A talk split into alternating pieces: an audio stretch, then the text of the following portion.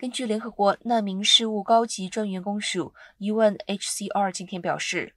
俄罗斯入侵乌克兰至今已五十天，目前达到了四百七十三万六千四百七十一名乌克兰人逃离母国，比前一天多了七万九千九百六十二人。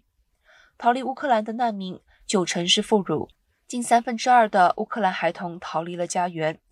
十八岁至六十岁的乌克兰男性都可能会被军队征召，因此不得离境。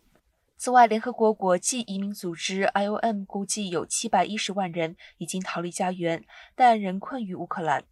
国际移民组织表示，乌克兰国内流离失所的人们的人道需求持续增加。